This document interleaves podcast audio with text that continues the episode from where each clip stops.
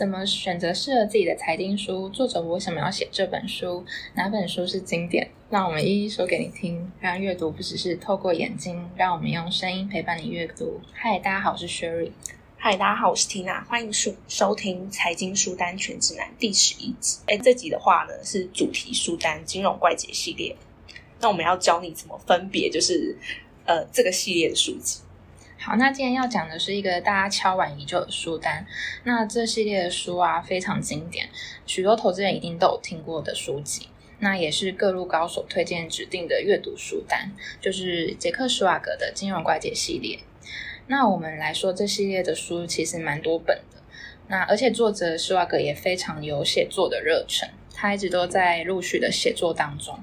那以截至到目前来说，除了金融怪杰之外啊。像是新金融怪杰、股市金融怪杰，还有新世纪金融怪杰跟无名金融怪杰都是。主要现在是到这几本啦。那我们必须承认，就是我们自己身为就是出版界的业内人士，都会觉得这样听起来就是非常复杂。我们有时候一时间也会忘记这几本书是谁是什么。但是它就有点像是电视剧那种热门剧集啊，所以它会一直在出衍生剧的感觉。所以搞到最后，就是可能大家还要去看解析，就是哎，我们要从哪里看起？而且这系列大家都叫金融怪杰，就是它主要的话就是它前面的形容词不一样而已嘛。那我们我自己在接触这系列的时候，其实内心也跟读者的问题一样，就是哎，这么多金融怪杰，我应该要从哪里开始读？那这几本书之间又有什么不一样？那他们谁又是谁？他们真的比较厉害吗？没错，我们真的过往收到太多这种类似的问题了，所以我们就直接开一个主题系列，聊聊这个混淆读读者已久的问题，那也帮大家解答一下。那就用比较直接的方法，书名分辨的话，就是我们看这个系列的书名前面的形容词，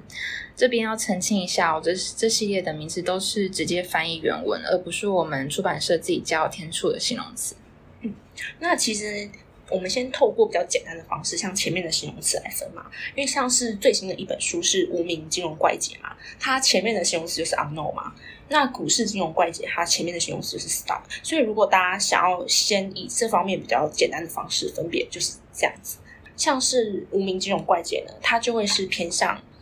访谈个人的投资人，他是运用自己的研究的投资方法闯出一片天，他不是在某个大型的金融机构的投资者。那像是新世纪金融怪杰的话呢，这本书就是偏向在介绍机构投资人的操作。像是这本书就访谈到一个非常有名的投资人，就是桥水基金的达里欧，应该应该大家都知道他。好，那可能也有老读者一听就发现啊，粗略的看书名可能还不够分辨之间的差别，因为其中也有几本书啊，它书名根本就看不出来它内容是要讲谁。像是新金融怪杰跟新世纪金融怪杰这两本的前面都有新，所以很难判别它的新跟新世纪又有什么不一样。好，我们刚有前面有讲新世纪是在讲对冲基金嘛，那新又是在讲什么？那我们这边先补充一下，就是作者其实非常认真，他其实每一本书访谈的金融怪杰都是不同人，而且没有重复，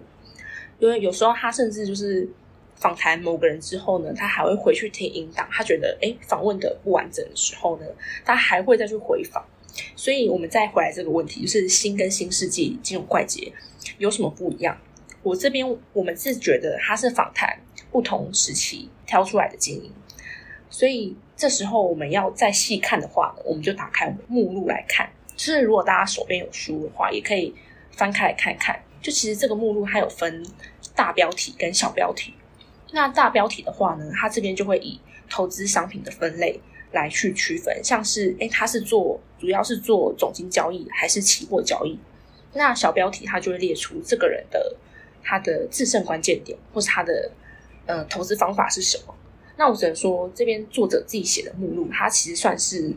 呃比较自己私人自己做的感觉，所以它是比较简略，不是那么自私化的感觉，所以可能。这本书有股票这个分类，另外一本书可能也会有。好，那由于不知道有没有每个听众都有看过啊，我这边再请 Tina 帮我们稍微简单的介绍一下他这边写作的模式。那知道这一 part 的听众可以在手动快速快转这样。好，其实这个系列的话呢，它其实都是透过访谈的方式去做写作。那这系列的初衷其实就是想要挖掘，就是各路的投资高手他们自己的投资思考脉络跟方法，然后再去渐渐去访谈他们，就是在面对各种不同市况时，他们做出的反应是什么，以及他们在面对那种市况的时候，他们运用什么投资工具。再加上自己作者啊，他是投资界业内的人士，他是做期货的嘛，大部分是做期货，他自己还有写有关期货方面介绍的书籍，所以他有管道去查看，就是各个金融怪杰的真正投资报酬率，就是不是神称的，是他们就是有透过什么会计师审查过的投资报酬，可以去看他们谁是真正拥有超级绩效的投资高手，然后再借由他自己自身的人脉去邀约访谈到这些。平常我们很难去接触到的对冲基金界，或是比较低调的金融怪杰了。好，那除了听啊前面说的这些啊，那舒瓦格他自己也有特殊的业内人士背景，才有机会访问到这些神秘的金融怪杰。那像是其中有几个大咖，真的就是在看报章杂志的时候，才会看到他们的基金出现一些不可思议的迹象。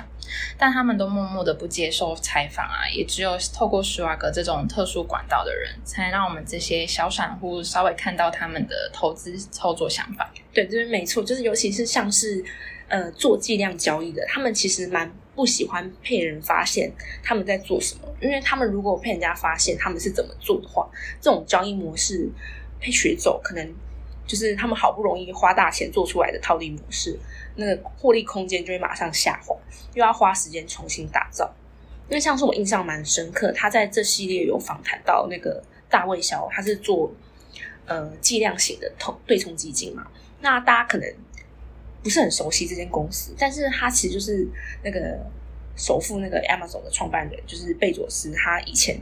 待过的公司啊，他在创业前待的公司，所以像。史瓦格在访谈他的时候呢，他就会比较尊重他嘛，他会小心的尽量不要去讲到他有关于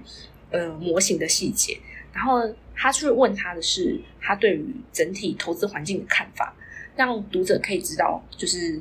他对于投资的想法是什么。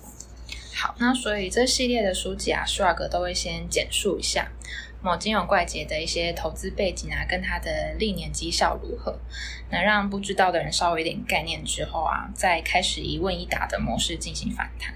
那由于每个人的背景不同啊，所以投资工具也不太一样。那他也会因为因人而异的去做一些不同的问答，而且他问问题都几乎命中要害，也比较懂得提问，还有深度的一些问题的答。答复不会问一些比较粗糙的一些问题，那这类有启发性的问答，我觉得就是有时候如果遇到一些投资中忽然想不到的难题时，可以再回头看看书中这些金融怪杰他们是怎么去解决这些问题的，那说不定可以给投资人一些意想不到的共鸣，或者是一些思考的想法。好。那这一段呢，我们来介绍，就是还有什么辨别方法可以去分辨金融怪杰系列这个系列的书籍。好，再来的话，我们可以去参考书籍的原文书的出版年限，因为他们在访谈的时候呢，通常都会聊到对于就是当今的局势有什么看法。那如果你想要参考那个年代的投资氛围或是投资取向时，就可以优先看那本书。像假设我今天想要知道，如果我是没有大户的网络背景之下，我要怎么去身为小散户去有一些投资上的优势，就可以优先选择看《无名金有怪写》这本书。那这本书的原文是二零二零年出版的，那其中就有访问到用网络关键字。那利用这些热搜的流量来寻找标股的金融怪姐们，他们研究到后期，甚至自己创建了一个软体，那专门随时观测网络的讨论度以及流量在哪里。他还称为这个模式叫做社交套利。他这边用的社交套利所提到的例子，大家应该不陌生，就是 Netflix 的怪奇物，因为他平常都有在研究跟统计他的热门。影集的收视率，因为通常一般来说呢，影集一个很热门的影集啊，它在网络的讨论声量通常都是哎第一个星期就是冲到一个高峰，那后面就是哎垂直下降这样子，所以这其实是一个很正常的一个热门影集，他们的流量的高峰然后就马上下来。但是这部《怪奇物语》的声量很奇怪哦，就是它在第一个星期内达到一个高峰，然后就保持在那里，就是维持在一个高峰的状态。然后它的按 DB 上的评分又很好，就是说平常不看美剧的人也知道这一部剧在说什么，然后或是会去跑来看，所以他就觉得，哎，这边是呃有利可图的部位，所以他就在这档股票呃放了一大笔部位，然后在网络上发表看好的文章。那过了一阵子之后呢，这档公司的盈余报告公布了，他就是借此就是收获了一笔。好，那假设说我今天想要了解说对冲基金的大户在想什么，我就可以看《新世纪金融怪杰》这套书。那它这个版本是在二零一二年出版的，几乎整本书都是在访谈对冲基金的大佬。那我在看这自己在看这本书中最有印象的是爱德华索普，那他也是投资中呃访问中名声最响亮的。大家应该都比较知道他的故事吧，像是《决胜二十一点》这部电影啊，故事大概就是在讲说，在赌场赢太多，被赌场拒绝往来户的故事。对，就是这是真实故事嘛，因为他就他们访谈中又稍微小聊到，所以他不能在赌场玩之后呢，他就改去就是。研究金融市场这个规模最大的赌场，因为股市总不能把人家赶走吧，所以他就开始去研究他哪边可以套利，所以他最后研究出来是他可以去做选择权的定价定价套利，然后借此成立了对冲基金来去做套利，然后创造了就是有十年的期间，他的年度的复利报酬率是到两成，他的。年化的波动率也只有七 percent 而已。那听听啊这么说，是不是会听起来觉得这种绝对数字没什么感觉？那我这边再讲一下，我追踪 S M P 五百指数的 E T F，从成立以来啊，年化报酬率也才十 percent 左右。也就是说，它的报酬率打赢大盘，且又是长期波动率又较小的一只对冲基金。那我想也不意外 s h r u g 为什么会想访问他的投资看法。那他在访谈的过程中啊，还会聊到当初想要想用这种投资方式的原因。那我们这边就不细说了。好，以上是我们对于就是金融怪杰系列的一些辨别小方法，以及解答一些读者常见的提问。那本集金融怪杰系列就是讲到这里。那如果还有什么疑惑地方呢，也可以在下方留言告诉我们，或是透过 email 联系我们。那我们下集见。